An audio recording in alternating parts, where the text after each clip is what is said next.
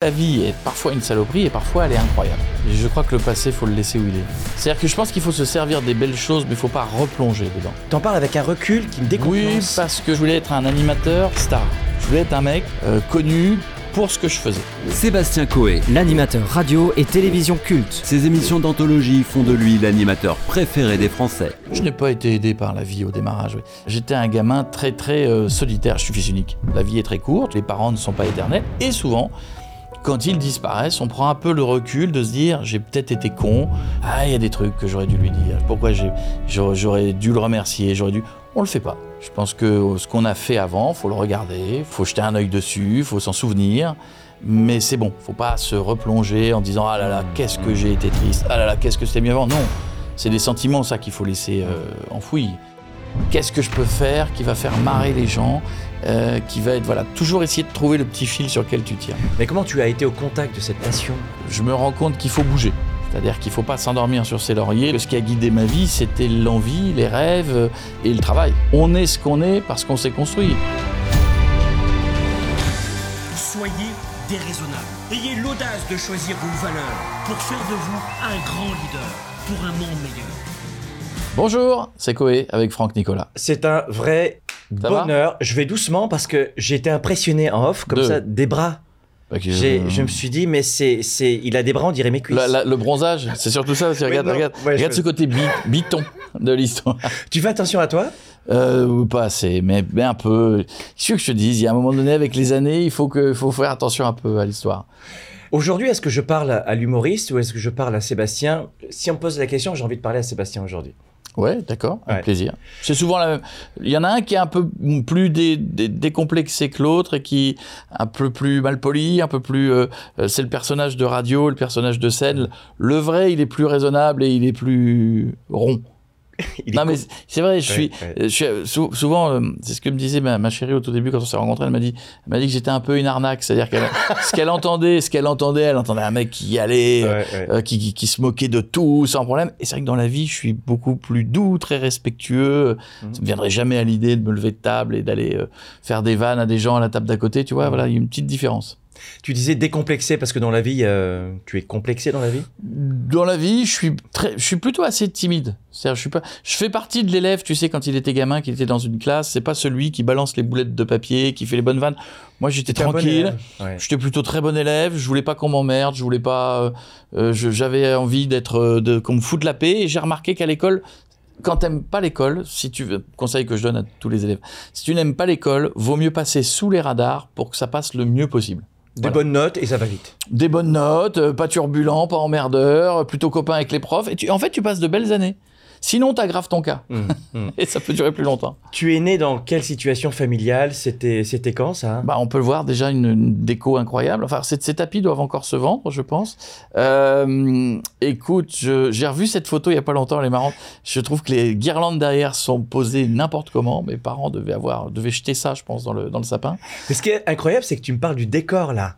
En premier Ah bah lieu. le- le- oui, parce que le petit garçon, oui, il est, il est- oui, il est mignon. J'ai du mal à me reconnaître, mais Euh, écoute, On est, on, on est à Marle dans l'Aisne, euh, petite ville agricole. Mes parents travaillaient dans une sucrerie qui était, qui était au bout de la rue, et, et là c'était la maison qui était ce qu'on appelait entre guillemets rue de la sucrerie, parce que tout le monde habitait là, et, et mes parents étaient ouvriers, et toute ma famille travaillait dans une, dans une sucrerie, donc c'était... euh, je suis un spécialiste de la fabrication du sucre. C'est vrai ça t'intéresse Bah Mon père me faisait visiter tout le temps, donc je voyais toutes les étapes. L'odeur du sucre en fabrication, quand je pense à côté d'une sucrerie, il est possible des fois que je m'arrête. qui reviennent. ouais. Oui, oui, puis il y a une odeur très particulière que moi j'aime bien. Voilà. qui- Mon père sentait cette odeur, donc c'est c'était assez dingue. Quelques années plus tard, ça. hein C'était ouais, c'est déjà très provoque à l'époque. Oui, Me demande pas comment la je me suis. couverture de GQ. Me demande pas comment je me suis retrouvé en slip. euh, on dirait du jean en plus, on dirait un slip en jean. C'est très tendance. vois fait, que ma mère me mettait des slips en jean. On c'est dirait un truc bizarre. en, je sais pas. en- On dirait le bas En du, éponge. du- on dirait le bas du motard dans Village People. C'est pas normal que j'ai à cet âge-là que j'ai ce truc-là. Mais euh, écoute, je ne sais pas. Ça devait être aussi à, à, à Marle, gamin. C'est marrant parce que j'étais un j'étais un gamin très très euh, solitaire. Je suis fils unique. Donc, euh, donc j'ai été très très solitaire toute ma vie à, à euh, dès que j'ai pu euh, acheter des disques, à, à m'enregistrer euh, sur les trucs à la cassette, à essayer de faire des voix. à- Ah oui, c'était l'époque des cassettes. Ouais, ouais, Et ouais. oui, ça ne rajeunit pas, ça. Ouais, ouais, c'était les. Puis, puis voilà, puis j'ai- je savais pas bien ce qui allait m'intéresser quand j'avais cet âge-là, mais je me disais, j'étais un peu fasciné par les, les spectacles, les gens qui, qui sont sur scène, les gens qui font rire. J'avais pas encore d'idée précise, mais je trouvais ça très, très intéressant quand même. À 10 ans, qui était Koé? Donc, le portrait, c'est rude de dire que tu étais plutôt timide, introverti?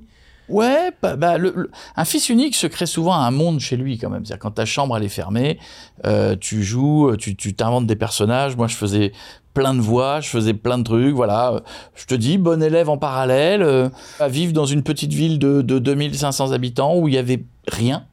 C'est-à-dire, je peux pas dire je vais aller au ciné, je vais aller machin, il y avait rien. Et en même temps, je peux pas dire que je me suis ennuyé une seconde dans mon enfance. Je fais que des trucs sympas. euh, J'avais des très bons copains qui habitaient dans les maisons d'à côté. euh, Je passais mon temps à faire du vélo. Enfin, tu vois, c'était. euh, Mm. Il n'y avait pas, quand je- j'y repense aujourd'hui, où j'ai l'impression qu'aujourd'hui, si tu enlèves le Wi-Fi à un ado, il y a une crise d'ennui absolue. Et encore, on parle pas des batteries. Qu'est-ce que je vais faire Ah. Je sais plus que 2%. Ah oui, Ma vie va s'arrêter. Et voilà, je pense que comme beaucoup de gens, peut-être que j'avais, j'avais pas évidemment rien de tout ça. Ouais. Et j'ai eu l'impression d'avoir une, malgré tout, une, une enfance sans m'ennuyer une seconde. Donc, une, une enfance, euh, on pourrait dire quoi? Banale, classique? Ah, d'une banalité Ok, terrible. Voilà, donc, euh, Euh, classe où, où moyenne. j'étais voilà. jamais allé très loin en vacances. Je crois que le plus loin que j'étais allé, c'est Royan. Et Ah mes oui. parents allaient au Tréport, je sais pas si tu connais, là- Ah, je connais pas. dans le nord de la France. C'était voilà, faut- il y a des galets sur la plage, donc euh, mais des chaussures. Mais euh, mais voilà, donc une vie. On partait en vacances une fois par an euh, au mois d'août, donc euh, vraiment une vie euh, avec des parents qui avaient pas des masses d'argent, mais qui le vivaient bien. Quand Ouais, même. la classe moyenne traditionnelle Ouais, très, française.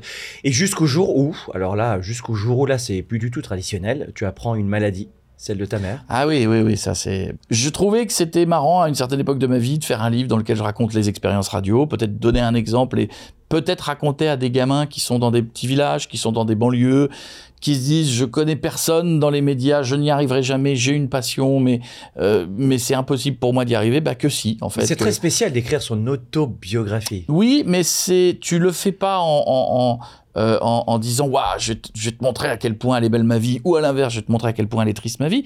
Tu le fais, moi je l'ai fait en me disant je peut-être qu'il y a plein de gamins comme moi euh, qui ont des petits bouts de la vie que j'ai eu, mais qui ont en tout cas le même rêve, qui ont une envie de bouger, qui ont un rêve qui est pas forcément la radio, hein, qui peut être un autre rêve, mais qui vont tout donner. Et c'est vrai que de page en page, j'expliquais finalement que ce qui a guidé ma vie, c'était l'envie, les rêves euh, et, de, et, et le travail quand Donc, même. un livre pour inspirer, finalement. Oui, et puis bah, donc après, tu es obligé de te raconter parce que Ouais. tu es aujourd'hui fort ou faible parce que tu as vécu des choses euh, jeunes. Tous les gens qui, qui nous regardent, qui sont là autour, et même toi, on est ce qu'on est parce qu'on s'est construit. Donc on s'est construit parfois dans la douleur, parfois dans la soie. Il y a des gens qui ont la chance de naître avec une petite cuillère en argent, comme on dit, de reprendre l'entreprise de papa, parfois de la crouler, parce que c'est- il y a des gens qui ont, Aussi, qui ont aussi. souvent ce talent pour, ouais. euh, pour tuer ce que, en deux ans, ce que leurs parents ont mis 40 ans à monter. Et puis voilà, et puis vous- on a tous des profils différents, et, et je trouvais que c'était normal dans le livre de raconter, en l'occurrence, cette- une partie de cette, cette jeunesse qui était pas drôle, qui était la maladie de ma, ma Mm. mère, qui s'est... Et quelle est la scène? Tu as quel âge? Tu la prends comment? Tu as quel je, je me souviens plus bien, euh, parce Ah. que j'avais 7-8 ans du début de la maladie. Malheureusement, je me souviens de, de, de, de la fin euh, plus dramatique. Mais euh, oui, où là, tous les souvenirs, par contre, sont... euh, c'est marrant, comme des fois, on peut ne pas se souvenir de choses qu'on a faites il y a 5-6 ans. Et quand on avait 10 ans, d'avoir une mémoire un peu photographique comme ça et de se souvenir de tout. Et Alors, euh, c'est quoi les photos de cette histoire-là, de cette tranche de vie? C'est pas la meilleure de ma vie, mais... Non, euh, c'est certain, mais mais c'est euh, surtout, je pense, un truc qui est assez fort. Je, je, je crois, enfin, je trouve que la nature humaine est, est, est bizarrement bien faite, dans le sens où euh, euh, un adulte de 40 ans qui perd sa mère, etc., tu, souvent sont, sont très, très affectés. Euh, et j'ai envie de dire, bizarrement, quand tu es gamin, et évidemment que ton monde s'écroule, mais on est fait comme ça quand on est enfant. Le monde du jeu reprend ses droits, les copains reviennent jouer avec toi, euh, le rêve reprend sa place et évidemment tu viendras, mais tu, quand t'es enfant, tu te reconstruis quand même assez vite. Alors tu, c'est souvent ce qui est plus compliqué, c'est que tu te reconstruis très vite avec des failles qu'on enfouit un petit peu et puis qui peuvent ressortir euh, euh, plus tard. Ou, et peut-être que c'est une partie du métier que j'ai fait, euh, l'envie d'être aimé, l'envie, mais- voilà, ouais. l'envie de, de Mais là, c'est intéressant ce que tu viens de me dire. T'as pas du tout cet instant dans la mémoire, parce que tu avais 7-8 ans lorsque tu as appris que ta maman avait un cancer, mais à la fois tu as des sérieux souvenirs de ta maman. ouais, et en même temps pas tant que ça. C'est-à-dire que j'ai, C'était une femme des- sévère, j'ai des- pas, oui, bah, elle était Sévère, rude, dure Ouais, oui, enfin non, une forme d'éducation, oui, elle était, elle était, euh, elle était, euh, était- c'était pas quelqu'un qui pas allait une comique, prendre quoi. dix fois par jour dans ses bras, c'était pas le monde de la blague. Je pense réellement que si elle avait été en vie, je j'aurais peut-être pas fait ce métier, et en tout cas, j'aurais pas dit ce que j'ai pu dire pendant des années à la radio Ouais, ouais. à la télé ou sur les réseaux. Je pense que elle aurait pas franchement apprécié. ou- Oui, oui, elle était, voilà, elle était un peu, un peu rude, mais avec une certaine éducation. Mais il y avait une particularité chez ma mère, c'est que moi, je, je vous parlais du petit village dans lequel j'ai grandi, euh, la petite ville en Picardie. Ma mère était une Parisienne, née dans le 14e arrondissement de Paris, qui à un moment donné a dû bouger parce qu'il y avait la guerre, donc euh, on l'avait mis un peu à la campagne. Mais elle avait gardé un peu cette éducation euh, euh, parisienne. euh, Snob? Non. peut-être très légèrement, que l'on retrouve parfois chez, les, chez Parisiens. oui. Mais, mais en tout cas, elle n'était pas de la campagne, donc elle n'avait pas les, les, les codes de la campagnarde, elle n'avait pas l'accent de, de la Picardie, elle était, voilà, elle avait, et, et- et même, je crois, de ce qu'on m'avait raconté, quand elle avait rencontré mon père, qui lui était, a commencé sa vie comme chaudronnier, elle l'avait poussé un petit peu à, à reprendre un peu les études pour essayer à un moment standards. donné Ouais. d'être contremaître, etc. Ouais. Elle l'avait un peu poussé à ça, et, et voilà, donc oui, effectivement, elle n'était pas, c'était pas, euh, mais, mais je pense que j'ai pris de mes deux parents d'ailleurs, et j'ai pris C'est intéressant cette- ce que j'allais te demander, c'est dans quelle mesure tu es en partie le, le tempérament de ta. Je sais pas, c'est très compliqué parce que pour le coup, j'ai pas assez connu. Ah ouais, euh, tu l'as pas assez connu. mais euh, mais je, je pense que j'ai un peu cette rigueur euh, qu'elle avait, euh, parfois ce côté sérieux, et, et, j'ai pris une espèce de bonhomie de mon père qui lui était un peu, un peu plus jovial. euh, mais en tout cas, j'ai essayé de prendre des deux une forme de, de, de, de respect des valeurs. Mmh, mmh. Je, en fait, je, je, bizarrement, j'ai beau faire des émissions dans lesquelles je, je, Tu je- vais loin, je clash et on pourrait croire que j'ai pas de respect. J'ai énormément de respect pour, pour beaucoup de choses. Euh, pour les institutions, pour les gens, euh, euh, pour les femmes, pour les personnes âgées. Et quand tu pars les- au clash, est-ce que ça, tu, tu te mets une jauge dans la tête ou pas? Non, mais il y a deux types de clash. Il y a le clash spectacle. Un Mhm. peu comme le catch aux États-Unis. Il y a- il y a le clash spectacle, il y a le clash coup de gueule où je sais très bien que je le monte en neige parce que, voilà, parce que c'est, pas un rôle, c'est moi, mais c'est moi avec euh, un du, rôle, vin- ouais, du ça. vinaigre, du tabasco et, et je fais monter le truc et je cherche les bons mots pour, Mhm. pour que ça fasse rire les gens. Euh, mais dans la vraie vie, je suis, euh, je reviens dans cette forme de, de respect absolu où je pourrais, je peux faire une vanne à l'antenne sur une personne âgée que dans la vraie vie, je lui porter ses sacs et je vais faire traverser la route et je ne me permettrai jamais de lui faire une blague. C'est cette différence que je, que je, que je toujours mélanger Et depuis En fait, il y a un côté Dr. Jekyll et Mr. Ah Hyde. oui, complètement. Ouais, ouais. ouais, ouais. Oui, Ah, complètement. mais je le ressens. Oui, mais quand je suis derrière un micro, sur scène ou ailleurs, oui, oui, je suis, je suis, je suis complètement différent. Et, et- et bizarrement, on pourrait croire que je suis nos limites, alors que si, si, j'ai énormément de limites dans tout ce que je fais, dans tout ce que je dis. Je peux me moquer intégralement de- du président de la République et balancer des punchlines très fortes, mais je me moquerai, je dépasserai pas la limite où je vais attaquer l'homme. Hmm. Voilà. Et ça, je le fais pour beaucoup d'artistes où je peux massacrer un chanteur ou, ou faire des vannes, mais, mais je n'irai jamais trop loin pour ne pas toucher la personne. Hmm, hmm. Voilà, c'est toujours en permanence de, de cette, cette, Est-ce que tu as une sacrée expérience? La radio, ça a commencé à l'âge de 13 ans pour Ouais, toi. ouais, Alors, euh, maman donc décède d'un cancer, cancer du sein. ouais. C'était cancer du sein. À l'époque, euh, cancer du sein. À on- l'époque, c'était, enfin, il n'y avait pas ce côté qu'on fait aujourd'hui de façon très naturelle en disant aux femmes, autopalpation, euh, Hmm. allez-y une fois par an, faites-le vous-même. Enfin. À l'époque, un peu tout ça était tabou. Et je vous parlerai même pas du cancer de la prostate. Enfin, voilà. Mais ce qui est incroyable, c'est qu'à 13 ans, euh, donc ta maman n'est plus là, et tu disais justement, et tu en parles dans, dans ton livre, ma mère aurait été là, j'aurais pas eu ce- cette première expérience dans la radio. Ah non, mais, mais même avant, parce que en fait, je mixais quand j'avais euh, 11, 11 12 ans. Je, je mixais. Voilà, mon père, j'allais dans les, dans les, dans les soirées et je, je mixais. Il faut imaginer quand même un gamin de, de 11 ans qui, qui prend les platines. Et hum, ça s'est passé parce père que. ou Ça s'est passé parce que mon père m'amenait, revenait Voilà, me chercher à 2h du matin, 3h du matin. Incroyable. Et même un peu après, quand j'ai mixé en club, je mixais en club, j'avais 15 ans. Euh, ce qui est déjà ton premier business finalement, parce que là tu te faisais payer. avec la radio, ouais, je commençais Ah ouais à... Mais aujourd'hui, imaginez un DJ dans un club de 2000 personnes 11 qui a ans. 15 ans ou 14 ans derrière Ouais, des ouais. platines, ça paraîtrait improbable. Mon père me voulait juste juste un truc, il me dit pas d'alcool. Et, euh, Pas de filles et, et- Non, les filles ils s'en foutaient. Ils disaient pas d'alcool et tu fais attention à qui tu fréquentes. Puis voilà, ils venaient me rechercher à 3 heures du mat. Ils voyaient que j'avais pas bu une goutte d'alcool. Et puis quand j'avais des soirées, ils m'emmenaient, ils venaient me rechercher. Ça, c'était avant la radio. Euh, je faisais des jingles dans ma chambre, je faisais des trucs. Et ça, ça t'a pris comment Sans lui, virus? ça aurait été. C'est mon père qui a fait tous ces allers-retours, qui a passé des, des, des, des centaines d'heures sur la route. euh, Mais comment tu as été au contact de cette passion? Je veux dire, euh, on ne sait pas mixer comme ça. euh, ça. T'as vu des gens, il y a une soirée qui t'a marqué. Non, mais je, je- je l'ai raconté à- aux, aux deux protagonistes, là, ce que je vais te dire, mais quand j'étais gamin, j'avais euh, vu, tu sais, il y avait des, des scènes dans les- l'été, il y avait beaucoup de spectacles gratuits, et j'avais vu, je devais avoir 11 ans, j'avais vu Patrick Sébastien et, euh, et les grosses têtes. Tu sais, les grosses têtes faisaient un truc. Bouvard à l'époque Mais ouais, Bouvard Ah faisait un truc qui était très malin. Il faisait des tournées l'été, donc il prenait les cinq personnes des grosses têtes, donc tu avais Sim, Gérard Jugnot, Sim, tu payais euh, 50 ou 60 francs. Enfin, tu payais ton billet, tu, il remplissait un chapiteau et les gens voyaient des grosses têtes euh, avec Et des ça questions. Travailler la marque. euh, Avec ouais, ouais. euh, le- le- les mêmes choses, hein, questions de madame, euh, voilà. Et j'ai vu ça et j'étais fasciné, je me retournais, je me disais, mais donc il y a des gens qui peuvent monter sur scène, qui sont applaudis, on les fait rire. Bon, alors là, quand tu as 11 ans, tu vas par élimination, tu fais pas du, du stand-up. Ouais, ouais, ouais. Donc je me suis dit finalement, quand tu mixes, c'est bien parce que tu es un peu caché par les platines. Il y avait toujours un peu ce, cette timidité. Puis j'ai envoyé des jingles aux radios locales et un jour, il y a une des radios qui a passé euh, tous tous mes jingles un matin. Et, euh, et puis quand j'ai eu 13 ans et demi, j'ai passé un coup de fil à une radio locale. Et je leur ai dit, voilà, est-ce que vous avez un problème avec l'âge? Il m'a dit pourquoi? Je dis parce que j'ai, euh, j'ai dit 15 ans, je n'ai pas dit 13 ans et demi. J'avais 15 ans. Et, euh, et il m'a dit venez. Et puis voilà, l'aventure. Et deux mois après, j'avais une émission et j'ai et je c'est parti pour une longue série de week-ends puisque je crois que depuis l'âge de 13 ans, je- Je t'ai jamais jusqu'à mes 20 ans, j'ai jamais eu de week-end complet sans faire de radio. Donc pas un week-end finalement, c'était 100% passion quoi. Oui, oui, c'était que ça. Ah mon-. Et encore une fois, mon père, je, je, je le remercie pour tout ça parce que j'avais C'est pas lui le qui faisait permis. les allers-retours. Ah ouais, ouais, il faisait. Il se tapait combien de bornes Il y avait 25 km pour aller à la radio, donc 25, 25, 25, 25, il s'en faisait. Et tu faisais ça une fois par- par week-end Le samedi et le dimanche. Donc il m'amenait le samedi, il venait me rechercher, la même chose le dimanche.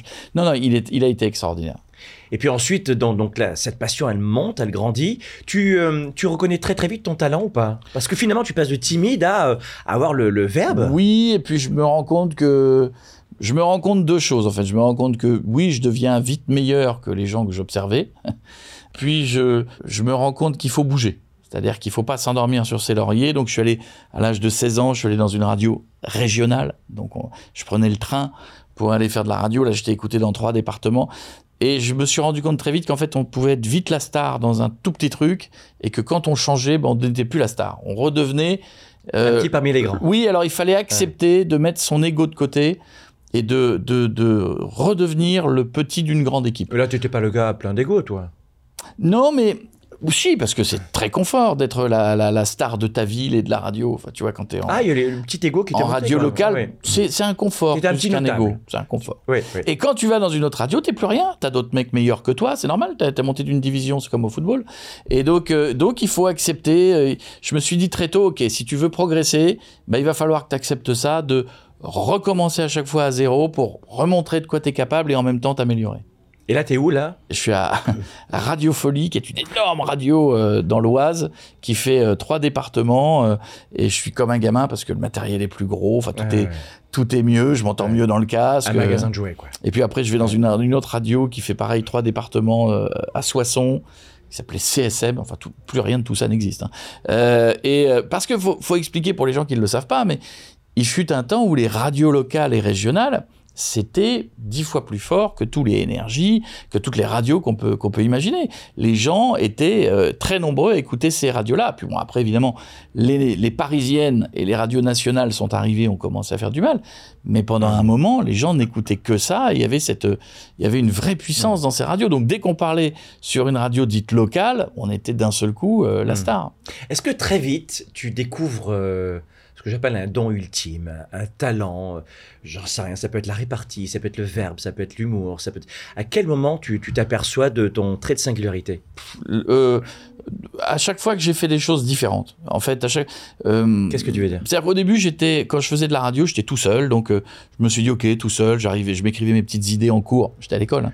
Je m'écrivais mes petites idées en cours sur des post-it et j'arrivais le, le samedi pour mes émissions. J'avais euh, cinq, six idées différentes. Je m'inspirais un peu à droite à gauche. Une idée, c'est quoi, par exemple Ça ressemble à quoi? C'était une idée de, de qu'est-ce que je vais raconter. Parce que j'avais cette phobie quand j'étais gamin. Je me dis, OK, là, je fais les week-ends. Mais si demain, je fais une émission tous les jours, est-ce que j'aurai assez de choses à dire? Ah, ok. Bon, l'histoire a prouvé Ouais. que T'a- T'avais de quoi dire. je pouvais parler, de- je peux parler d'un pied de micro ou d'une table en bois pendant des heures. Donc, euh, mais j'avais cette angoisse étant gamin. Donc, j'écrivais mes petites idées. Et un jour, j'étais confronté à des invités. J'avais jamais reçu d'invité. Je me suis dit, est-ce que je saurais faire une interview intéressante? Est-ce que j'aurais la répartie? Alors non, je l'ai pas eu tout de suite. Puis à un moment donné, j'ai j'ai travaillé tout ça euh, et je me suis dit, si finalement, je suis pas mal à l'aise avec des invités. Donc, euh, puis ensuite, j'ai essayé avec des auditeurs au téléphone. Est-ce que je serais à l'aise Ça avec des auditeurs? en plus la, la confiance après. et c'est vrai que quand je suis arrivé à Paris, un, un peu plus tard, quand j'avais 20 ans, on, a- on est arrivé sur Fun. Il y avait un truc à l'époque qui s'appelait la nuit des auditeurs, où on ne prenait que des auditeurs toute la nuit. Et c'était un exercice extraordinaire parce que tu prends quelqu'un qui n'a pas forcément grand chose à dire. Moi, je savais pas quoi lui dire. Et tu te rends compte qu'il y a une magie qui s'opère. Et puis les gens te t'écoutent de plus en plus parce qu'ils se disent mais euh, mais il est incroyable, il nous fait rire. euh, voilà, je je je, je Et les- c'était voulu l'humour ou alors ça, ça sortait comme ça? Non, C'est arrivé petit à ah, petit? jamais-. Je crois que j'ai une, une facilité à improviser des conneries quand même qui, qui vont assez bien.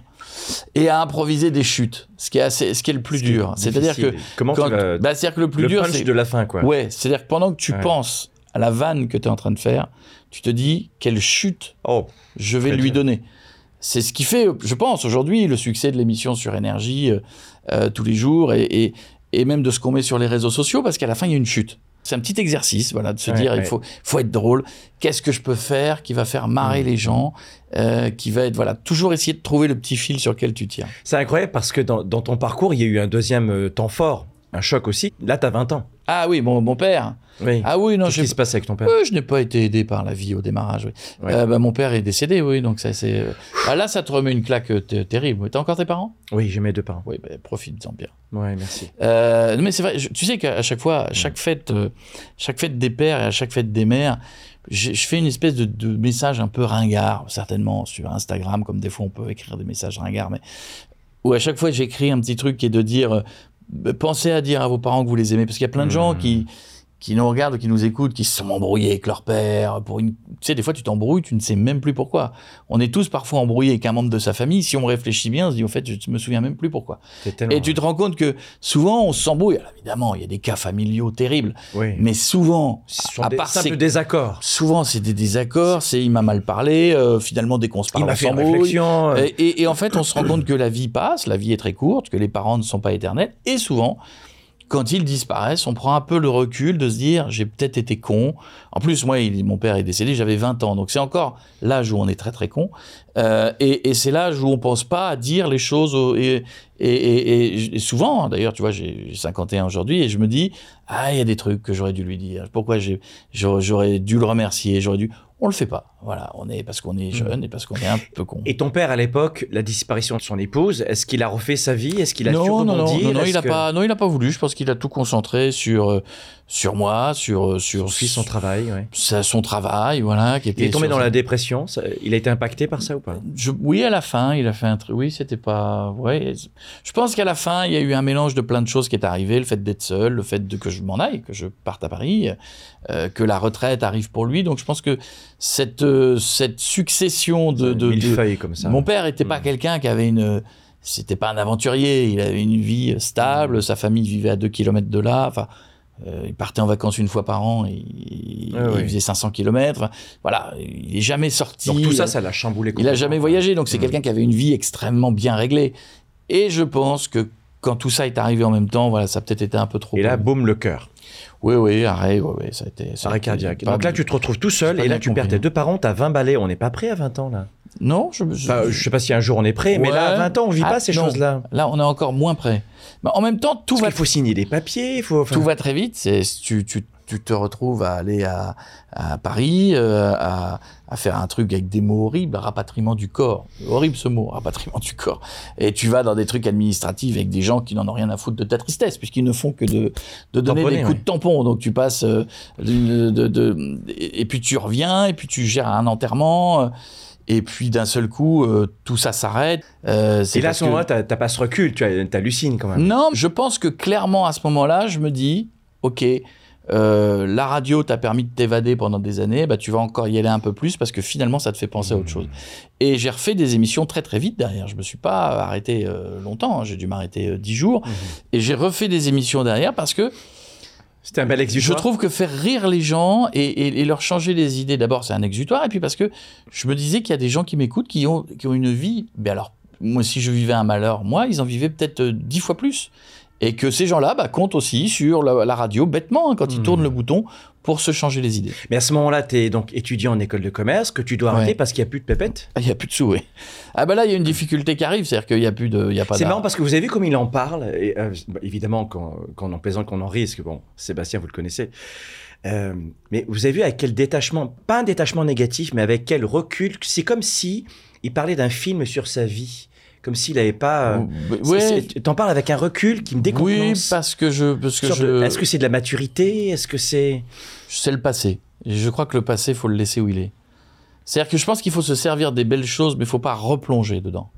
Et c'est valable pour notre métier aussi. Euh, je pense que ce qu'on a fait avant, faut le regarder, faut le- faut, faut jeter un œil dessus, faut s'en souvenir. Mais c'est bon, faut pas se replonger en disant ah là là Mmh, qu'est-ce que mmh, j'ai été mmh. triste, ah là là qu'est-ce que c'était mieux avant? Non, c'est des sentiments ça qu'il faut laisser euh, enfouis. Donc là encore, Euh, tu, tu ramasses à nouveau. Donc plus d'école de commerce. parce Non, alors, alors, alors, Pourquoi t'as pas fait un petit boulot à côté Non, en fait, pour- ça a été même. Alors, pour le coup, la vie est parfois une saloperie et parfois elle est incroyable. Parce que euh, pendant mon école de commerce, je suis dans une radio euh, qui s'appelle M40, qui est devenue RTL2 Ah, aujourd'hui. M40, oui. Je suis stagiaire et euh, je n'ai pas de convention de stage, donc je suis obligé de me cacher. Euh, et j'ai un directeur du, du- du personnel qui me court après quand il sait que je suis dans l'immeuble pour me foutre dehors. Et pour la petite histoire, si vous connaissez les DJ, le, le patron de la prod de l'époque s'appelait Joachim Garraud, qui est devenu un grand DJ après. Et Joachim m'enfermait, me cachait régulièrement, c'est vrai. hein. Et un jour, ils m'ont enfermé dans un placard et ils sont partis bouffer, ils m'ont oublié. Donc je suis resté deux heures dans le placard à ne pas pouvoir taper parce que si je tapais, l'autre pouvait venir et il me foutait dehors. Et un jour, il me chope, très gentiment, ce monsieur, euh, parce que bon, il faisait son boulot. Il me dit Je sais que tu es passionné. Il me dit Je, sais que tu, rêves d'être là, mais tu n'as pas de convention, donc c'est interdit. Je peux pas te garder. Et ce jour-là, je fais très très vite une maquette avec Joachim, avec une maquette radio. Alors, je faisais un peu de la radio en province, mais là j'étais à Paris, stagiaire, et je faisais mon école en même temps. Et je vais sur le bureau du directeur des programmes, je lui amène ma cassette, je dis voilà, je m'en vais aujourd'hui. Et il me dit, euh, il y avait une pile comme ça, il la met au-dessus, il me dit on verra bien. Et il me rappelle trois jours après, et il me dit bon alors, le, le- là, ça, là, là on va te prendre comme animateur. Je commence à gagner un peu d'argent, mais pas assez pour mon école. Donc euh, là, je commence à me poser des vraies questions et j'arrive à Fun. Fun vient me chercher, j'avais... Ah, ils viennent te chercher. Ouais, il y avait Diffoul, que Enfin, je- que j'embrasse, oui, Diffoul, Diffoul, qui est toujours sur Skyrock aujourd'hui, qui m'appelait la nuit. Je savais pas que c'était lui. Euh, il m'appelait la nuit, puis euh, comme moi je faisais les, les nuits du week-end, et il m'appelait, puis on déconnait, puis on parlait radio, mais il s'est jamais présenté. Fun, c'est quand même la, la grosse radio à Ouais, l'époque. et là, puis la- il me fait venir pour l'été, ça se passe super bien, puis je commence à parler, à faire du talk, ils adorent ça, on, a une, on s'entend bien, on a une bonne personnalité, on est un peu jeune con dans notre tête, c'est-à-dire qu'on pense que toutes les autres radios c'est de la merde, et qu'on va toutes les défoncer, ce qu'on a quand même réussi à faire. Un peu quand même. Mais on avait Ouais. cette volonté-là de se dire, tout ça, euh, tous des ringards. tous des ringards. Donc, euh, donc nous, voilà, nous, Ouais, nous ouais. on est bons, nous on est drôles, euh, nous on vous emmerde. Et, euh, et on avait cette mentalité-là, vraiment, qui je pense n'est pas une si mauvaise mentalité que ça. Euh, et, euh, et, et là, j'ai vraiment un, un vrai beau contrat. Et je vais voir mon école de commerce, je leur dis, je vais arrêter. Parce que j'ai trouvé un truc, voilà. Et quand le train passe, faut le prendre. Et euh, le gars me dit, vous reviendrez dans un an à genoux pour que je vous reprenne. Et un an après, j'y suis retourné, et pas à genoux ni pour qu'il me reprenne, mais pour lui dire que ça allait très bien. Et l'école avait fermé, et lui était en prison, ce qui est quand même... euh, Donc du coup, c'est lui qui était à genoux. Donc au final, Et peut-être. Ça, c'est vrai, ça. Ça c'est vrai, il avait un peu tapé dans la caisse, d'après ce qu'on m'a raconté. Ah bon, d'accord. Et puis finalement, euh, la télévision, bah, tout s'enchaîne. La télévision avec la fameuse méthode Coé. Ouais, avec un truc entre les deux, Mm. qui était un truc Ah. un peu fou, qui a, qui a été le, les prémices de la méthode Coé, qui s'appelait Coé TV, qui était de la radio qu'on filmait. et qu'on mettait sur MCM et TF6, MCM, je crois. Personne regardait ce truc, c'était un ovni. On faisait une émission le vendredi dans laquelle on pouvait recevoir Nicolas Sirkis, une actrice porno. Euh, on avait euh, un type des années 80, euh, parce qu'à l'époque, les Un années peu du 80 hardisson finalement. Ouais, Qui- oui, qui- oui, oui, Qui oui, reçoit oui. plusieurs artistes, plusieurs. Ouais, et puis des- on allait chercher des gens qui semblaient ringards. C'est-à-dire qu'à l'époque, les années 80, euh, euh, j'embrasse un, un garçon qui s'appelle Olivier Kiefer, parce que Olivier Kiefer, il nous amenait les artistes des années 80. Il les faisait, mais c'était des petits galas, voilà. Mmh, mmh. Parfois, certains venaient, ils n'avaient même pas leur, leur bande, ils, ils avaient pu chanter depuis 20 ans. Et je pense qu'Olivier s'est dit ensuite, tiens, c'est pas con, il a l'air d'y avoir un gros succès, et c'est lui qui a lancé Star 80 derrière. Ah, Donc wow, il, a, il s'est dit, il s'est dit, il se passe un truc chez Coé. Il y a, il y a quelque chose avec les années Il avait 80. senti, ouais, ouais. Et c'est vrai, moi aussi je l'avais Ouais. senti. J'avais senti que euh, les gens étaient très contents de voir Nicolas Sirkis. Et puis quand on recevait euh, le mec de partenaire particulier, les gens étaient comme des fous de réentendre partenaire particulier. Et on faisait cette émission où parfois il y avait des politiques. Il y avait... Et TF1 tombe dessus et euh, voilà et, nous dit euh, on veut ça. On veut ce, on Donc veut on ce est genre venu de délire. chercher à nouveau, finalement? J'avais pas de producteur, je connaissais rien à la télé. euh, J'étais un peu en flip de la télé parce que, parce que j'arrivais dans un monde de très beaux gosses. J'arrive dans un monde de, de gars qui ont, euh, je le disais souvent, mais qui étaient plus bronzés que moi, plus de dents que moi, plus de cheveux, moins de kilos. Qu'est-ce que tu voulais que je foute à côté de Nico Saliagas Enfin, tu vois, il y avait un moment donné, je, je me disais, on est quand même à, à l'opposé, euh, Mm. euh, lui et moi. Moi, j'ai jamais joué de mon physique. La télé va devenir d'un seul coup. euh. Donc, il fallait répondre à plein de questions. Est-ce que je serais aussi libre?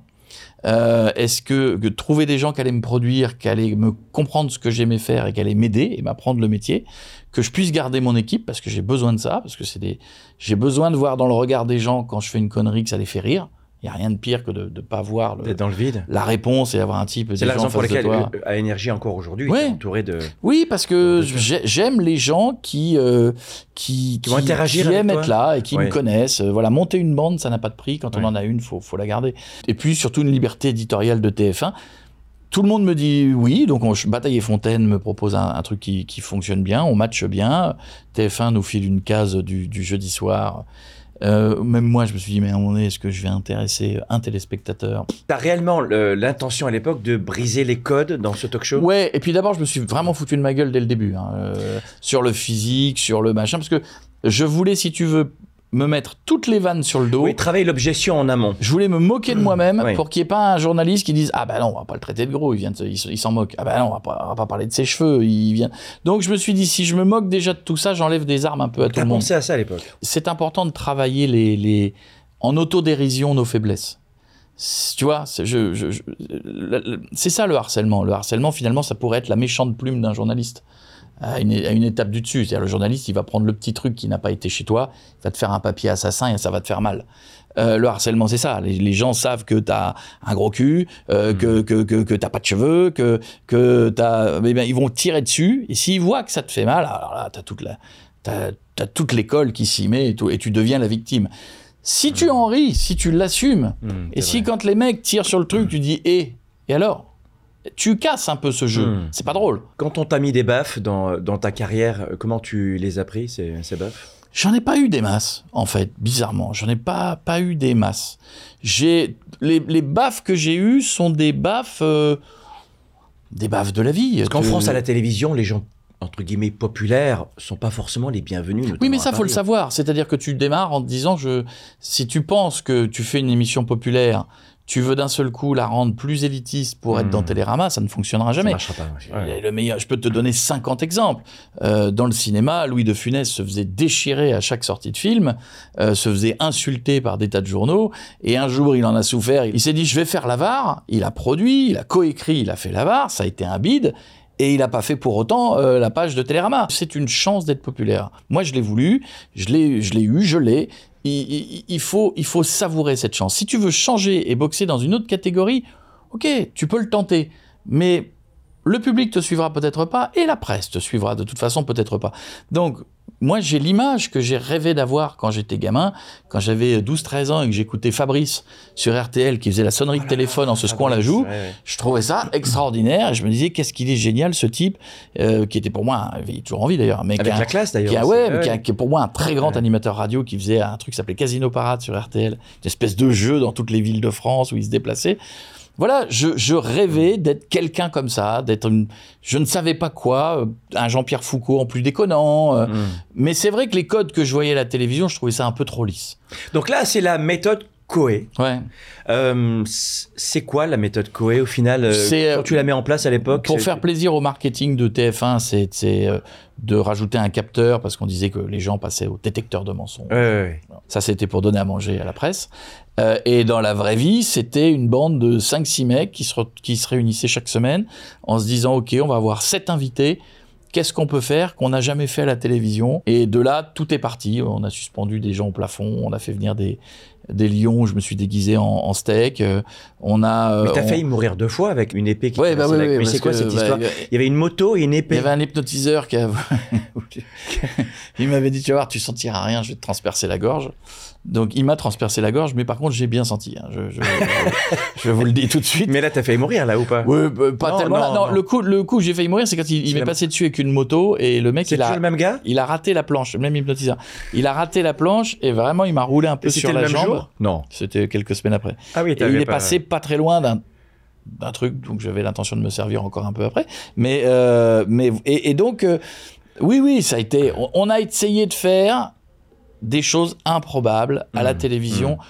Comme des gamins, sans se poser la question. La seule question qu'on se posait, c'est est-ce que ça va faire rire les gens? Et tu préparais tes émissions tous les jours, le matin pour le soir, toute la journée tu bossais dessus ou La méthode, on- la mé- non, non, non. La méthode, j'avais une équipe d'auteurs incroyable qui travaillait toute la semaine avec, euh, et on se voyait le vendredi, on tournait le lundi, on se voyait le vendredi, le vendredi, on, on- oui, non, etc. Quand il y avait une urgence d'invité, il fallait passer des coups de fil le samedi ou le dimanche, habituel. Et le lundi, on tournait, on était diffusé le jeudi. Donc, euh, c'était une émission qui roulait, on découvrait des audiences qui étaient dingues à chaque fois, et on avait surtout toutes les stars américaines qui venaient. Mais Stallone adorait venir. Mais tous, ils ont tous adoré venir. On a eu des gens improbables. On avait qui, qui venaient tous, je- de Jodie Foster à Mark Wahlberg. euh, Ils sont tous venus et heureux d'être venus parce qu'il y avait euh, euh, Jackie Chan aussi. C'était très marrant. Moi, j'étais j'étais comme un gamin. Il y avait ce côté. Ils retrouvaient chez nous un show comme il y a aux États-Unis, mais en France. Ils avaient les codes du show américain. Ouais. Ils savaient qu'on allait faire des happenings. Ils savaient qu'on n'allait pas les ridiculiser. Euh, à la fin, il y avait une espèce de confiance. Et ils savaient que si à un moment, ça avait été un petit peu trop loin, on coupait. Voilà. Il y en a Mais, deux dans ma carrière qui ont inspiré ce qu'on fait aujourd'hui. C'est-à-dire qu'aujourd'hui, on a des audiences de 7-10 000 personnes dans des salles où on parle de leadership, d'entrepreneurship, de développement personnel, de formation. Et quand j'ai importé ça en France il y a 18 ans, tout le monde me disait, mais ça marchera jamais. Et dans mon inspiration, je voulais te le dire, toi et Thierry, Thierry Ardisson, euh, vous m'avez inspiré dans le sens où vous avez su mélanger les styles dans des émissions. C'est-à-dire que euh, Thierry aussi, on avait Welbeck avec une bimbo. mais, mais Thierry était très fort pour ça aussi. Il a été euh, Thierry, il a été très très fort dans l'habillage de tout ce qui est interview, de gimmick, de On le fait de marketer l'émission. Ouais, il l'a très marketé et puis il est allé dans des thèmes. Il avait euh, Thierry, il a lancé le buzz avant que le mot buzz soit Ouais, existe et que les réseaux ouais, sociaux existent. Euh, le fameux est-ce que sucer s'est trompé? Aujourd'hui, ça pourrait être un truc en digital aujourd'hui où on dirait c'est extraordinaire. On aurait mis le hashtag sucer s'est trompé. Enfin, Ouais, c'est vois- quasiment la Rolex de Seguela. il est allé, il est. bah, de toute façon, il vient de la pub, Thierry. Ouais, Donc ouais. quand il quand il te dit est-ce que sucer s'est trompé, il sait très bien que la punchline est forte et que tout le monde va en parler le lendemain. Donc moi, Thierry, je, je regardais depuis longtemps dans Lunettes Noires pour Nuit Blanche. Je trouvais ça incroyable. Il fumait des clopes, il buvait des verres. Ouais. Et enfin, aussi, il a, il a cassé des côtes d'invités. Bien enfin, sûr, mais c'était un peu, c'était un peu glauque. Il y avait, un peu trash, il y avait de la fumée partout. Enfin, il y avait des, des- les premiers drag queens que tu voyais à la télévision. La Il y avait, c'était il y avait rien calé par rapport à aux France 2 qu'on connaît aujourd'hui. Mais euh, moi, comme je suis arrivé bien après, je me suis dit la différence que je vais faire que Thierry ne sait pas faire, pas avoir toutes les, euh, c'est euh, c'est d'aller sur euh, la perruque, euh, le déguisement, me mettre en scène, faire Ouais, des, faire ouais. une danse avec Will Smith, faire un Ouais, bras de fer avec en- Stallone. En hot dog, en sandwich. voilà, ça c'est le show et l'entertainment. L'autodérision, finalement. Oui, l'autodérision et puis et puis ne pas avoir peur d'aller loin, Oui. euh, de chercher à embrasser sur la bouche, euh, Salma Hayek qui finalement roule une pelle à mon front, euh, à mon Oui. crâne. Enfin, tu vois, voilà, c'était c'était ce cette et à la fin c'était quand même incroyable parce que c'était une émission où les mecs venaient et tout le monde m'embrassait sur la bouche. Jackie Chan m'embrassait sur la bouche, tout le monde. et a un moment, euh, au début, c'était très rigolo parce qu'on avait initié ce délire. Et à la fin, quand il venait, ils avaient vu les images. Je dis moi aussi, je vais le- je vais l'embrasser sur la bouche. Et tout le monde me roulait une pelle. À la fin, c'était un peu dans les bandes annonces, si. Heureusement que c'était pas dans la période de Covid parce que. Ah non, heureusement que le Covid n'était pas là, mais il y avait un côté à un moment donné, mais c'était aussi assez dingue de voir ça, quoi. Ouais, et dans la série des dérapages, j'ai eu des sacrés dérapages quand même. Les dérapages, c'était surtout les invités quand ils, ils se sentaient un peu trop à l'aise. Le I Want to Fuck You de, de, de, Ouais, de ouais. Jamel à, à Danny Minogue. Mais cette émission, elle a été un enfer pour moi parce que euh, Jamel dit à Danny Minogue I want to fuck you. Danny Minogue se barre en loge, ne veut plus sortir. Jamel va la revoir en coulisses pour essayer de s'excuser. Elle lui claque la porte à la gueule. Donc il donne deux trois coups de pied dans la porte, ce qui ne favorise pas le truc. On me dit faut aller la voir, donc je vais la voir. Là je retrouve une Danny Minogue tremblante qui me tient la main à qui j'explique que c'est un humoriste et qu'il faut quand même se détendre un peu et que c'est pas, faut pas le prendre comme euh, I want Ouais, to- ouais. voilà. Euh, mais je crois que le I want to fuck you a vraiment une signification chez eux qui est un peu hard. et, et, et, et si tu veux, et là j'ai une pression horrible parce que j'ai euh, Jamel qui me dit si tu coupes le I want to fuck you, je veux que tu coupes la séquence de ma présence entière. Et Danny Minogue, j'ai leurs agents qui disent si vous laissez le I want to fuck you, je veux que vous coupiez entièrement Danny Minogue. Et donc au final, C'est peut-être le seul moment de malhonnêteté de ma vie. où tu leur que je suis, un, que oui. je suis un garçon, je crois que j'ai fait toute ma carrière en étant très honnête, en ne volant rien à personne. et c'est le seul moment où j'ai joué du délai, c'est-à-dire qu'on avait enregistré un lundi, mardi, tous les avocats se sont affolés, on diffusait le jeudi, et mercredi, j'ai envoyé un mail à Ah, l'avocat. t'as fait jouer la montre. Ouais, en disant je ne peux plus rien toucher, Ouais. c'est chez le diffuseur parce que je savais très bien que quand bien même il faisait un référé, les délais étaient passés. Donc euh, euh, et, et je lui ai dit par contre je suis vigilant à, on a été vigilant à tout. Hum, hum. Et il m'a envoyé un message en me disant bien joué, vous nous avez eu. Enfin bon voilà. bref. Bon, ça s'est bien passé. et au final voilà, c'est bien passé pour Bon, en revanche, en radio, alors euh, trash un peu. En parfois. radio, en radio d'abord, vous avez plusieurs époques de votre vie. Euh, Quand vous avez 20 ans, vous faites pas les mêmes émissions à 40 ou à 40. Et, et à 20 ans, il y avait un. Moi, je faisais un peu de, de, de la mode, était la trash radio. quoi. C'était un Ouais. peu le côté Howard Stern. Donc il fallait pousser, pousser, pousser. Il fallait y aller fort, se moquer Ouais. de tout, de toutes les institutions, de tout. Et, C'était nos limites, quoi. et le dérapage, des fois, il est là. Euh, donc, c'est euh, tirage d'oreille. Parfois, vous vous faites virer. Ça m'est arrivé une fois dans ma vie. Mais c'est la difficulté, la, la difficulté de l'exercice radio quotidien où vous êtes à l'antenne pendant 4 heures. C'est-à-dire qu'à un moment donné, vous avez une espèce de... Vous devez euh, alimenter, alimenter. Et, pour le coup, quand vous avez 22, 23 ans, vous n'avez pas le même recul qu'à 30, qu'à 40. Ça, c'est vrai. hein. La, la, la jeunesse a ce côté fougueux, mais elle a ce côté aussi où on manque un petit peu de- d'expérience. Et quand vous y allez, vous allez dans le mur. Donc, euh, après, j'ai découvert très très tôt que euh, euh, je faisais pas ce métier pour euh, choquer les gens euh, et encore moins pour les attrister. Moi, je fais ce métier pour les, les amuser. Donc, même encore aujourd'hui, quand des fois j'apprends qu'une vanne, ça a choqué dans une petite ville de France, ça a choqué. euh, je, je suis le premier. Faut mettre, faut mettre son, son ego de côté et faut pas hésiter à dire je m'excuse. C'est pas les vannes qui m'intéressent, c'est de savoir comment tu as réagi après ces conneries. Qu'est-ce que tu as appris Oh, Quel bah. travail t'as fait sur toi Euh, Qu'est-ce que t'as modifié Comment tu l'as vécu Bah, faut se dire je le, faut se dire je le. ça paraît. T'imagines c'est- l'audience que t'avais. C'est très enfantin, mais euh, il y a un côté, euh, je- j'ai compris, je le ferai plus. Mais c'est vrai, c'est-à-dire qu'il y a un moment, c'est c'est, un bon pilote de Formule 1, Mhm. c'est en se mangeant deux trois fois le bas côté qu'il a compris qu'il faut pas aller trop près du mur. Mhm. Je- je- c'est un peu pareil dans notre dans notre métier, c'est-à-dire qu'au fur et à mesure, euh, on a tendance à dire que ces dernières années, on ne peut plus rire de tout.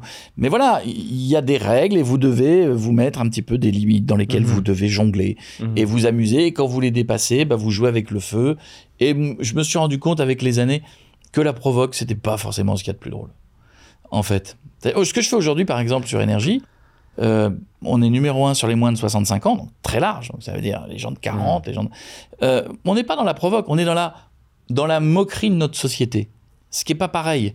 C'est-à-dire que je peux me moquer d'un homme politique, peu importe le, le, le, le bord politique d'ailleurs, je peux me moquer d'une situation. je peux- Voilà, c'est la, la moquerie, rendre drôle, qui, ce qui fait que le quotidien des gens ne l'est pas forcément. Et là, en, en parallèle de, de ce parcours, euh, qui va vite, hein, c'est un TGV ton, ton histoire. Hein, Oui, qui va, vite, ouais, qui va, qui va vite, mais qui est l'espèce de réalisation de, de, de rêve de gamin que je trace, quoi. Mais t'étais vraiment dans ton, euh, on appelle ça être dans un X, quoi. C'était vraiment ta mission, quoi. C'est un truc de fou. T'as trouvé qui tu. La qui tu radio. de- Oui, Ouais, ouais, ouais. c'est incroyable. Et puis, et puis le personnage que j'ai, que j'ai, que j'ai gardé. euh, tu l'as des bâti, ce personnage, tu l'as choisi, ce mec? Ce Koé Oui, oui. Tu l'as sculpté? Oui, c'était très tôt, quand j'avais 14-15 ans, je me suis dit, ça sert à rien d'être un, un bon animateur lambda. Le, le bon animateur lambda, il y en a plein, en fait. Donc si je veux... Moi, je voulais être un animateur star. C'est marrant, euh, mais je voulais être un mec euh, euh, connu pour ce que je faisais. Donc, euh, donc je me suis dit, je- ces petits cours de marketing à deux balles, mais si tu veux être différent et si tu veux euh, être traité différemment des autres, sois différent des autres.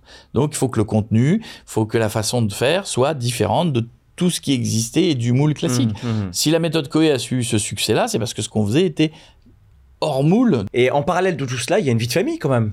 Oui, Eh ben oui, oui, oui. ouais. Euh, tu es resté avec la même femme pendant 20 ans? Oui. Oui, c'est ça. Est-ce que c'est l'usure ou est-ce que c'est euh, en lien avec le travail, avec toi, avec ton Oh, évolution? Est-ce que c'est un truc classique qui pourrait arriver On à un couple de monsieur, madame, tout le monde? Ou est-ce que ta vie, ton Non, rythme Non, je crois que non, non, on a été, euh, non, non, je crois que c'est la l'usure d'un couple et je pense que pour le coup, le métier que je fais, moi j'ai toujours séparé mes deux métiers, enfin mes, mes métiers avec vies, ma quoi. vie, Oui. même pour mes enfants.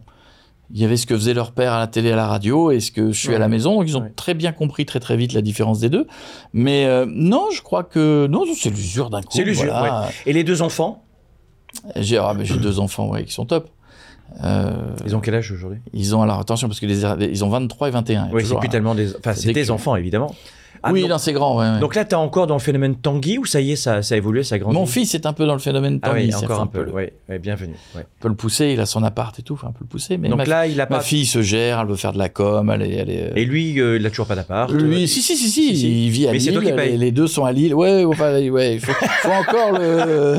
Ouais, il faut Mais le bouger. Je dis rien parce que ça n'a pas été ce que moi j'ai été. Bizarrement, tous les parents rêveraient que leurs enfants aient les mêmes bons côtés qu'eux. Voilà, ou les mêmes, les- mais ça, n'a- n'existe Est-ce qu'on pas. pourrait dire qu'il a pas ta faim? Non, je pense qu'il n'a pas la même niaque, parce qu'il n'a pas la Ouais, même jeunesse, parce Ah, qu'il n'a c'est pas les mêmes envies, parce qu'il n'a pas les mêmes passions. C'est-à-dire que souvent, quand on a un métier de passion, nos enfants n'ont pas la même passion. Et puis, et puis pareil, le, le talent, le, euh, la façon d'être euh, ne se passe pas forcément dans les gènes. Regardez, on en parlait tout à l'heure pour rire, mais euh, regardez le nombre de patrons d'industrie euh, qui ont filé les rênes à leurs gamins. Et pff, les gamins, ils ont le même nom, mais c'est tout. Ils n'ont pas le talent, ils n'ont pas la niaque, ils n'ont pas l'envie. Avec les générations, j'ai l'impression que tu seras jamais l'oncle. T'es toujours le grand frère, toi. Ouais, c'est- C'est- c'est- C'est-à-dire que on revient dans les années 80, t'étais le grand frère, 90, le grand frère? Enfin, y a- quand est-ce que tu seras l'oncle, Oui, toi? bon, il y a un jour, ça va. Mais Oui. j'ai vu un truc la dernière fois, une étude qui avait été faite sur moi.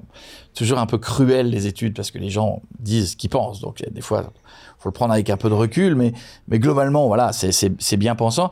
Et il y avait une personne, on lui demandait, d'après vous, quel âge a Koé? Et elle disait, on est incapable. On, on ne- on ne sait pas lui donner d'âge. Alors, c'était très gentil. Il y en avait qui disaient 42, un qui a dit 36, magnifique. Je t'aime. Euh, bon, il y en avait deux, trois qui savaient, donc euh, Ah, ils y ils, allaient, oui. ils ont mis. le- Mais en fait, ouais, je pense que c'est un peu ça parce que il y a des gens qui ont mon âge. J'étais déjà là quand ils étaient étudiants parce que j'avais le même âge qu'eux. Donc en fait, ils sont persuadés que je suis avec eux depuis toujours. Puis leurs enfants maintenant sont sur les réseaux, sur Insta, sur TikTok et sur l'émission. Donc on récupère les enfants de, des premiers. Mais les réseaux sociaux, c'est quoi? C'est 13 millions? Ouais. Très peu. Oui, oui, oui, c'est- pas mal. Non, c'est exceptionnel. Parce qu'à chaque fois, on a essayé de, quand un nouveau arrivait, de se dire est-ce qu'on est légitime dessus, qu'est-ce qu'on peut faire dessus, qu'est-ce que je peux Il y a faire une dessus? recette? Je crois que la recette, c'est de, de, de comprendre pourquoi les gens sont sur les réseaux sociaux. C'est-à-dire que s'ils sont sur les... Oui, mais s'ils sont sur les réseaux sociaux, c'est qu'ils ne veulent pas forcément qu'on leur remette le gros marketing de ce qu'ils ont vu quand ils étaient à la télévision. C'est-à-dire si vous fuyez TF1 ou France 2, vous n'avez pas envie forcément de retrouver sur les réseaux sociaux Hmm. le copier-coller de TF1 et France 2. Donc il vous faut un montage différent, il faut une façon de, une durée différente. On sait tous qu'on monte pas sur YouTube avec la même durée qu'on monte sur TikTok. On- On n'a pas le même visuel, on n'a pas le même sous-titrage et, et on ne parle pas aux mêmes personnes. Donc euh, quand je fais des choses sur TikTok, je sais que 90% des gens qui sont là sur TikTok sont des gens qui ne consomment pas des médias Et sur. TikTok, tu reprends des contenus ou tu, tu, tu recrées Parfois oui, parfois on recrée complètement. C'est une ère de jeu, Ouais, ça, TikTok pour jeu, nous. ouais. C'est- on- spécial TikTok, les, les Souvent- auteurs Est-ce que tu t'organises comme ça? Ouais, j'ai des, oui, j'ai des gens sur le digital, puis j'ai des gens qui sont que auteurs radio. Parce Ouais. que... Et tu fais ça avec ta boîte de potes Be Aware. Ouais. Euh, T'as repris cela de, De. Jean-Claude. Bah, de Jean-Claude. C'est Jean-Claude qui. Parce que que. t'as reçu souvent d'ailleurs. Oui, et parce que je l'avais euh, reçu euh, à la radio, il y avait à Europe 2 il y a très longtemps quand j'étais patron de la radio. Et j'avais reçu Jean-Claude et, et- et- et c'était son délire de be aware. Tu vois, il faut être be, be aware, c'est être ouvert aux autres. Tu vois, il faut pas être awareness. C'était son grand délire de j'aime l'eau, dans 20-30 ans, il n'y en aura plus. C'était son, délire. euh. Et un jour, quand il a fallu trouver, monter la boîte de prod, parce qu'il a fallu aller très très vite pour monter la, la boîte de prod, parce qu'on on est passé très très vite au matin et, et, euh, et on nous a dit vite un nom. Et, et- et je me suis dit, bah, Jean-Claude, il nous avait porté bonheur en venant avec son BioWare, bah BioWare. Voilà, c'était, c'était, c'était comme ça, puis on ne l'a jamais changé. Ouais. Et on fête les 20 ans, là, dans les jours qui viennent, les 20 ans de la boîte, euh, avec tous les, les évolutions, tous les gens qui sont passés chez nous, qui aujourd'hui sont euh, dans des chaînes de télé, dans des, dans des structures de prod. Euh, voilà, on a on, on- on- 20 ans de, de, de- d'aventures incroyables. Euh, Avec a- une fidélisation de tes collaborateurs. Ouais, j'aime, Ouais. j'aime bien être fidèle en travail et faire en sorte que les, les gens chez moi soient heureux. Je crois qu'on. on- là, je vais faire un truc sérieux pendant deux secondes, mais je crois que bien longtemps avant que ça soit la mode, j'ai fait en sorte que les gens chez moi soient heureux de travailler chez moi. Parce qu'aujourd'hui, c'est la mode de, de, de prendre soin des gens au travail. On multiplie les RTT. euh, euh, euh, voilà, c'est, devenu une espèce de, d'obligation. Les sociétés savent plus quoi faire. Euh, mais je crois que j'ai été très très tôt dans cette mouvance-là parce que je, je veux que les gens soient heureux de travailler, je veux que les gens soient bien, je veux que les gens soient heureux chez moi. S'ils ne sont pas heureux chez moi, bah, je préfère qu'ils soient heureux ailleurs. Alors qu'est-ce qui fait le patron pour que les employés soient heureux? Mais j'ai découvert un truc il n'y a pas longtemps, je vais te raconter cette histoire que j'ai jamais racontée à personne, mais j'ai découvert il n'y a pas longtemps, j'ai des stagiaires chez moi, comme euh, toutes les boîtes de prod, et d'ailleurs beaucoup de mes stagiaires sont devenus des salariés après, ce qui permet le, le renouveau, parce que chez nous on a, Donc plein, ils de, d'école, etc. on a plein de gamins aujourd'hui qui ont 30 ans, Oui, des grands gamins. je m'entends sur gamin, euh, qui ont 30 ans chez moi, mais qui sont venus stagiaires à, à, 16-17 ans. Donc, qui ont commencé. Et qui, Ah oui. Puis voilà, puis on les a gardés, et puis ils, sont, ils ont gardé leur, leur, leur job, et puis ils ont évolué. Et j'apprenais, j'ai appris il y a pas longtemps que euh, des stagiaires chez moi, euh, j'entends une conversation d'un stagiaire qui, qui, qui, qui, qui dit qu'il n'a que 54 euros pour vivre à la fin du mois, pour manger. Alors ça m'interpelle, je me dis, j'essaie de comprendre, je fais venir la personne qui gère ça chez moi, je dis, je veux comprendre, elle me dit, bah oui, les stagiaires, c'est 600 euros, et on leur donne 600 euros, un stagiaire, c'est ça le truc. Et donc, je comprends que le gamin, une fois qu'il a tout déduit, il lui reste que 54 euros. Et je dis, mais on a les tickets restaurants, on donne des tickets restaurants, là, on part dans la vie d'entreprise. Me dit, oui, mais il paye la moitié. Quand tu es salarié ou stagiaire, tu payes la moitié de tes tickets resto.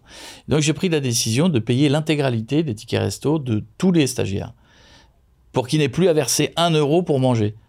Pas une décision de dingue, mais je trouve ça normal. Alors parce que pour le coup, ça te change ta vie. C'est-à-dire que ton ticket, ton carnet de tickets resto, il te Mm. coûte 0 euro. Euh, Avant, il t'en coûtait la moitié.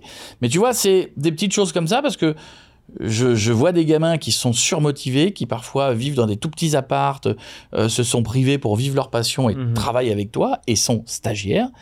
Ben, je fais en sorte d'essayer de faire en, voilà, que eux, comme des salariés, soient très bien traités. Et dans ta boîte, tu structures comment? C'est-à-dire que tu as un DG ou c'est toi qui euh, embauche, qui licencie? Parce que tu à la Non, fois l'artiste et le. Je licencie très peu, mais c'est vrai. hein. J'ai très très peu licencié dans, ma, dans 20 ans de boîte, vraiment très très peu.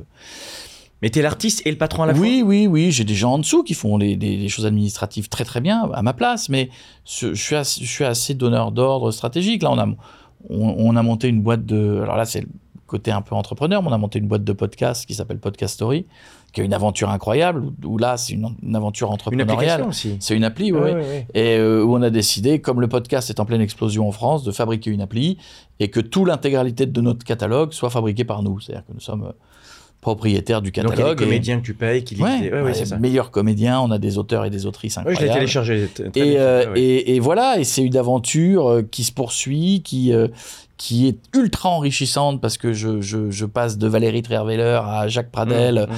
à un type qui vient nous présenter une histoire de tueur en série, puis après je rencontre des, des patrons de, de marques Et ça monte ça, ça Ouais, et puis des patrons de marques qui veulent des podcasts, donc on essaie de se projeter avec l'équipe créa chez nous pour euh, essayer de savoir comment on peut leur fabriquer une collection de podcasts. Donc c'est ultra, ultra euh, passionnant. Parce qu'en même temps, c'est la nouvelle façon aussi de consommer de l'audio. Qui tu seras dans 10 ans?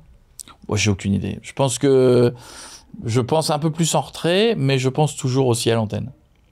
Je me vois pas euh, faire de la radio aujourd'hui pour moi est une espèce de plaisir quand j'ai eu une- quelque part une journée un peu pourrie ou des la première partie de Mais mes- 4 heures tous les de jours. mes jobs ont été un peu lourdes. Je, Ouais. je, me fais plaisir et je, je me fais plaisir à faire Tous rire les les gens. jours, du lundi au vendredi. Ouais, c'est pas. En fait, c'est pas grand chose, bizarrement. C'est pas grand chose. Quand vous avez une très bonne équipe comme j'ai, quand vous avez des très bons auteurs, quand vous avez des gens qui, euh, qui Ouais. écrivent, qui vous construisent une émission, moi, ma valeur ajoutée, elle est juste de prendre tous les éléments qui ont été écrits Mhm. et puis de, de rajouter la cerise sur le gâteau et la belle présentation du gâteau. Oui, t'es modeste, mais, bon, tous les bons ouais. ingrédients sont arrivés avant. Non, Ouais, mais c'est vrai, ouais, c'est vrai. Il, y a, il, y a- il faut savoir, euh, quand, quand ça marche, dire, OK, bah, c'est moi, ouais, c'est moi, mais avec tous les gens que j'ai ramenés derrière. Quand on a cette responsabilité finalement de divertir euh, des millions de personnes chaque jour, chaque année, est-ce qu'on perd pied euh, On prend la grosse tête Ah, je- non, mais je l'ai eu très tôt, moi. Oui, très tôt. Je l'ai eu à Donc maintenant- 21, 21, 22 ans à l'époque de Fun. Donc maintenant terminé. Je racontais n'importe quoi à la radio. euh, Il y avait, c'était l'époque où ils voulaient arrêter Lovin Fun, donc il y avait Ouais, ouais, tous les jours euh, 200 gamins en dessous. Dès que vous passiez la tête, vous avez l'impression d'être d'être un, un membre du groupe BTS. Donc j'ai eu ce petit moment de pétage de plomb.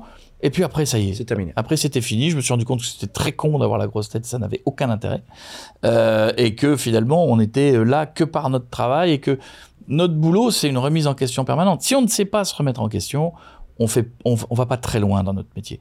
C'est ce que j'explique souvent, moi, à des gens, quand j'ai été patron de radio, j'ai dirigé des radios, etc., ou même là, avec mes équipes, euh, je leur explique que notre métier, c'est un marathon. C'est tout sauf, euh, sauf un sprint. Si on pense qu'on démarre, on va devenir une star, c'est un peu le piège des réseaux sociaux aujourd'hui parce qu'on a l'impression, parce qu'on a fait deux vidéos un peu outrancières ou un peu machin, on a l'impression que ça y est, on, on- on Mhm. est une star. Non, on est une star dans la durée. Euh, faire un coup, tout le monde peut le faire. Faire un coup d'éclat, faire une bonne vidéo, euh, euh, tout le monde peut être à la une d'un journal. C'est assez facile, hein. même en faisant des trucs un peu dramatiques, tout le monde peut se retrouver à la une d'un journal. Le but du jeu dans notre métier, c'est vraiment une course de fond, c'est savoir s'adapter, savoir se remettre en question, savoir se dire, ok, qu'est-ce que je peux faire de nouveau que j'ai pas fait jusque-là sans euh, leur déplaire? Qu'est-ce que je peux faire pour leur donner envie de tourner le bouton de la radio avec les, toutes les offres que le- les gens ont aujourd'hui? Et puis, je pense que ça fait, et puis aussi de pas, euh, surtout pas d'aigreur, surtout pas de regard dans le rétroviseur trop long. euh, voilà, ce que je disais tout à l'heure, mais ça marche pour la vie privée ouais, comme pour le boulot. ouais. Le, le- le regard dans le passé, ça doit être un regard, ça doit s'arrêter là. Ça s'arrête là. C'est quoi vivre une vie à 110% pour toi? Je, je ne peux pas ne pas avoir deux projets d'avance. Si j'ai pas deux projets d'avance, je, je, je me sens malheureux, j'ai l'impression de tourner en rond.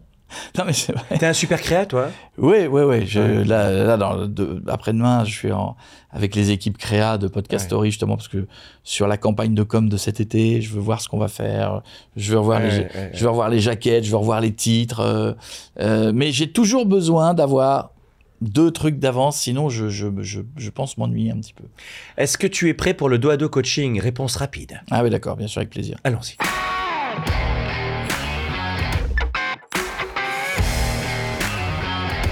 Seb, sur une échelle de 0 à 10, 10 étant le maximum, ton niveau de bonheur au moment où je te parle, Ah, neuf. qu'est-ce qu'il faudrait pour avoir un 10 dans les 30 prochains jours? Euh... euh, ben, que je trouve encore un autre projet. Quelle est la petite chose que tu aimerais changer dans ta vie? En ce moment, franchement, rien à part peut-être trouver le bon régime qui fonctionne. Donc, qu'est-ce qu'il faudrait que tu arrêtes de faire? Bouffer des frites, c'est horrible. Il faudrait que je me, faudrait que je sache définitivement que, que frites et pain, c'est pas bon. Voilà, il faudrait que je et, je et je me le répète et je ne je n'arrive pas à garder ça en. J'attends à chaque fois un truc miraculeux. Et ben je vous le dis, il n'y a pas de truc miraculeux. Voilà, pas de sucre, pas de pâte, pas de pas de pain, euh, voilà. mais, mais quand De tu parles comme ça, je- j'entends pas de vie.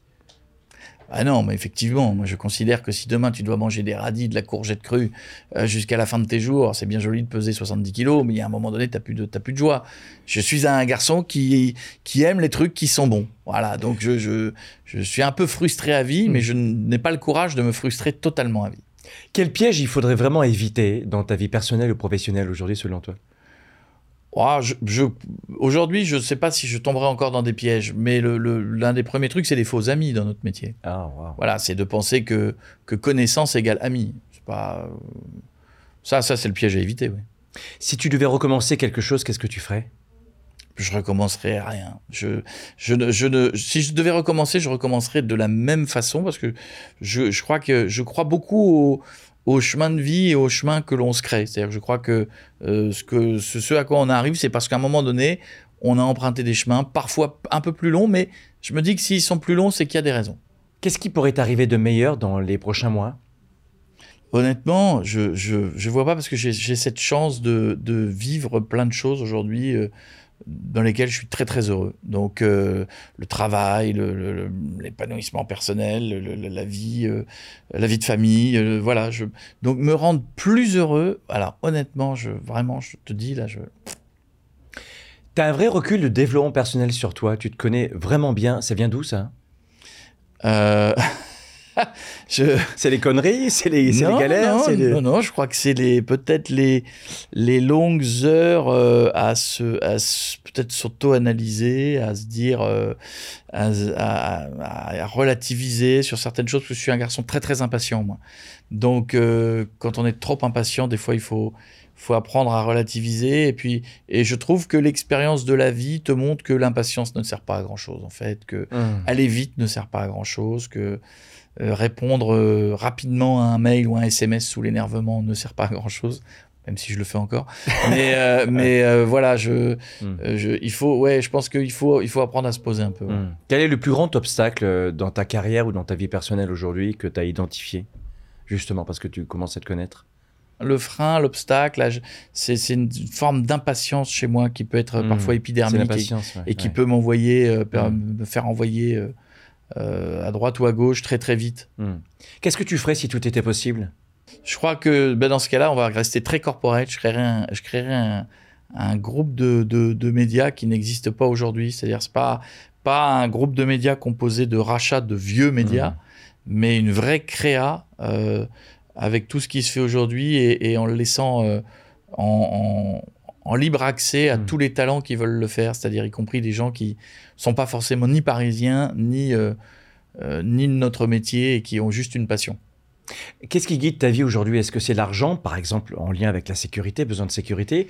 Ou est-ce que c'est plutôt euh, la- les relations en lien avec la passion? C'est la passion. Ouais. Vraiment, je, je, dans ma vie, il m'est arrivé de, de, de faire des choses, parce que parfois, contractuellement, on les fait, mais qui m'angoissaient monstrueusement. Quand ça arrive, ça se voit sur ma tête et il faut, faut que je les arrête. C'est, voilà, si je n'ai pas cette petite flamme, si je n'ai pas cette passion, Hum. c'est un vrai souci pour moi. Ton plus grand regret? Pas de regret. Vraiment, je n'ai pas de. Je vous dis parce que le, le, le regret euh, euh, pousse à, la, à, la- à un moment donné une forme de tristesse, parce que qui dit regret dit qu'on ne peut pas le refaire, et donc amène une espèce de. De- Ouais, de, de, de, de- mauvais mood qui est, qui est jamais très très bon. Donc, je j'ai pas trop de regrets. Mm. Pas du tout. Ta plus grande peur aujourd'hui? Ah, euh, pendant quand j'étais gamin et je commençais ce métier, c'était de me dire combien de temps ça va durer. Là, si on, on fête, je- dans deux ans, on va fêter les 40 ans de, de, de, de ce métier que je fais. Donc, Incroyable. La question de combien de temps ça va durer, je me la pose plus. Ouais. non, je sais pas, la plus grande peur que euh, on a toujours le peur qu'un jour on, euh, ouais, quand même, on fait ce métier pour être bien aimé. Donc, et si un jour les gens euh, finalement ne m'aimaient plus? Hum. Et, et quand on passe la, la tranche des 50 ans, euh, est-ce qu'on commence à penser euh, Non, j'ai pas, non, non, pas du tout. C'est euh, non parce que je, je, bizarrement, je suis un garçon qui a toujours des, des envies et des projets d'avance, mais bizarrement qui n'est pas non plus. euh, je ne suis pas un garçon euh, Mm. ultra carriériste comme on peut l'imaginer. hum, Euh, je, je, je, je crée des choses, je, je crée des structures, je crée des, je fais aboutir un projet sur 10 que j'ai parce que j'essaie de prendre le plus viable de tous hum. parce que sur tous les projets, on peut pas, peut pas tous les réussir. Voilà. Tu dirais quoi au petit Sébastien, âgé de 10 ans, devant toi, Ah ouais. euh, et qui aurait besoin d'entendre peut-être quelque chose Ah bah je lui dis fonce mon grand, tu vas y arriver. Évidemment, fonce, fonce et, et, et oublie tous les gens qui vont te commencer leur phrase par oui mais. Donc euh, le, le, le mais c'est vraiment le, le c'est vraiment le truc que je ferai disparaître de la langue française. Tu sais tous ces gens qui disent oui mais enfin. Oui, mais oui. Oui mais c'est pas un métier. Oui, mais bon, euh, est-ce qu'ils ont besoin de toi? Oui, mais est-ce que tu vas Le oui, mais, je trouve que c'est, pour moi, c'est absolument terrible. Je crois qu'il faut, quand on a un rêve, qu'on a un peu le talent pour ce rêve, évidemment. euh, euh, il faut Mm. quand même que les, les- les- les choses soient alignées, mais je pense qu'il faut essayer de vivre ses rêves. Sinon, si on n'a pas essayé, là pour le coup, on tombe dans le regret et la frustration. Je pense qu'il faut y aller. Quelle question euh, tu aimerais que je te pose dont tu sais que la réponse est importante pour toi? Euh, ah, est-ce que tu est-ce que tu aimes la vie? Donc la réponse est importante pourquoi? Bah parce que oui, parce qu'il faut la- parce qu'il faut l'aimer la vie. C'est une Évidemment. préoccupation que tu as? C'est pas une préoccupation, c'est une évidence. C'est-à-dire que je pense qu'il faut se réveiller chaque matin en se disant que malgré les emmerdes qui Mm. peuvent arriver tous les jours, on a la chance d'être né dans un pays et d'être bien né. On aurait pu Wow, naître dans un bidonville pourri à l'autre bout du monde. Qu'on est finalement dans un pays pas si mal que ça, où Mhm. nos enfants vont à l'école gratuitement, où quand on a un malaise au coin de la rue, on vient vous chercher sans vous demander votre carte bleue. Euh, et et, et, à côté de ça et cette base-là, vous construisez un peu votre vie tous les jours. Et, euh, donc, je pense que il faut la, il faut la savourer, euh, cette vie, parce que elle peut s'arrêter à tout moment. C'est ce que j'ai vécu avec mes parents. Donc, je sais qu'elle peut s'arrêter, parfois bêtement, à tout moment. Donc, malgré tout, si un jour elle doit s'arrêter à tout moment, se dire j'ai quand même bien kiffé. Il y a toujours ce, ce besoin de reconnaissance que tu as en toi, qui peut être aussi un, un vecteur de- de- d'énergie. tu disais tout à l'heure, et peut-être l'une des peurs, j'en sais rien, c'est est-ce que les gens m'aiment? Est-ce que, est que Koei il s'aime? Ben, il c'est pas celui qui s'aime le plus. C'est-à-dire que, ouais, c'est-à-dire que je suis très étonné de voir des gentils messages de plein de gens qui me, Ouais. qui me font chaque jour sur les réseaux ou quand on faisait les signatures d'autographes du livre, me faisaient des déclarations d'amour qui- qui me qui m'ont beaucoup touché que euh, et me disaient des choses et je me disais quand même ces gens m'aiment beaucoup plus que moi je m'aime. Donc ça t'arrive jamais de- devant le miroir de te dire je t'aime mon pote? Non, je non non, c'est pas je suis pas mon premier spectateur, je suis pas mon premier auditeur. Euh, c'est parfois euh, euh, on a on est obligé de me répéter en me disant quand même t'as vu tout ce que t'as fait, t'as vu ce que tu fais en ce moment parce que je suis tellement dans le coup d'après que j'ai tendance parfois, tu vois, à pas savourer les réalisations du moment. Si on finissait ces phrases, la vie c'est? C'est compliqué mais c'est bien quand même. les gens sont, Tordu parfois. je suis, Très cool dans la vie. C'est vrai, je confirme. Si tu devais finir euh, notre rencontre aujourd'hui avec, euh, allez, un petit feedback sur celles et ceux qui ont un défi, un rêve, euh, ils n'y croient plus, ils n'y croient pas, ils n'osent pas, qu'est-ce que tu pourrais leur dire? Si évidemment votre votre rêve est d'être chanteur à l'Olympia alors que vous n'avez pas un P de voix et que là c'est plus un rêve, c'est un tour de magie. Donc faut faire la différence entre rêve et miracle, je crois. C'est-à-dire qu'il y y a des choses qui sont improbables. Voilà. Euh, je crois que je ne serai jamais marathonien. Voilà, je le dis tout de suite. Euh, en revanche, je pense qu'il y a des rêves et que et que il faut pas se il faut pas euh, d'un seul coup se, se mettre des montagnes parce qu'on n'est pas né dans la bonne région, pas né dans la bonne famille, pas né dans la bonne couleur de peau, pas né dans le bon corps, pas né et commencer à se dire le fameux oui mais, oui mais on va dire que, oui mais. Non, je crois qu'il faut le tenter, y aller le plus possible, travailler parce que les choses elles n'arrivent pas que par hasard. hein. Et puis au moins si on n'a pas réussi son coup, on se sera enrichi et on aura essayé de le faire. Mesdames, Messieurs, c'était une grande bouffée d'oxygène et d'inspiration avec Sébastien Coé. Merci Sébastien. Merci, à bientôt.